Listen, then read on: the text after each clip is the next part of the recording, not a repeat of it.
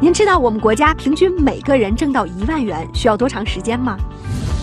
如果以可支配收入来计算，一九七八年的时候需要五十八年多，到了二零一七年只需要四个多月。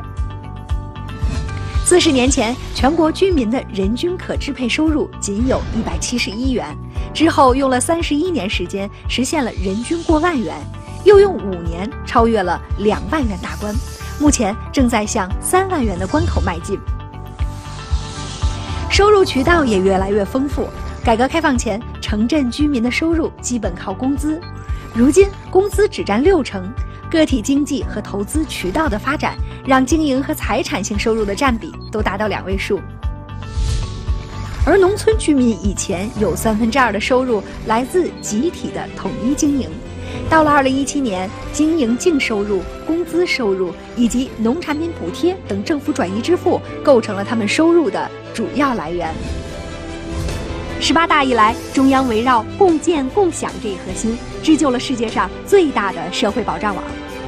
到二零一七年末，基本养老保险覆盖九亿多人，医疗保险覆盖超过十三亿人，基本实现全民医保。在自己的社区或村里就有卫生站的城乡家庭比例，二零一七年比二零一二年都提升了五个以上百分点，分别达到了百分之八十五和百分之八十九。教育服务水平也明显改善，目前近百分之九十九的城镇家庭和百分之八十六的农村家庭都可以就近上小学。收入增加，保障齐全，消费水平随之提升。四十年来，不管是城镇还是农村居民，他们每花一百元当中，食品所占的比例都从六十元上下降低到了三十元左右。他们把更多的钱花在了满足自己美好生活的商品和服务上。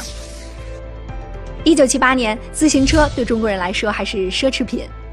现如今，每一百个家庭拥有三十一辆私家车、六十一台计算机、二百四十部手机。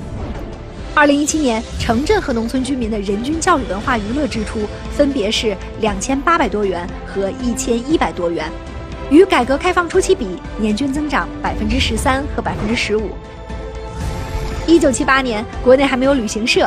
二零一七年，国内旅游人数达到五十亿人次，人均出游三点七次。改革开放四十年，尤其是党的十八大以来，进一步挖掘居民收入增长潜力，居民生活质量不断提升，向实现全面小康扎实迈进。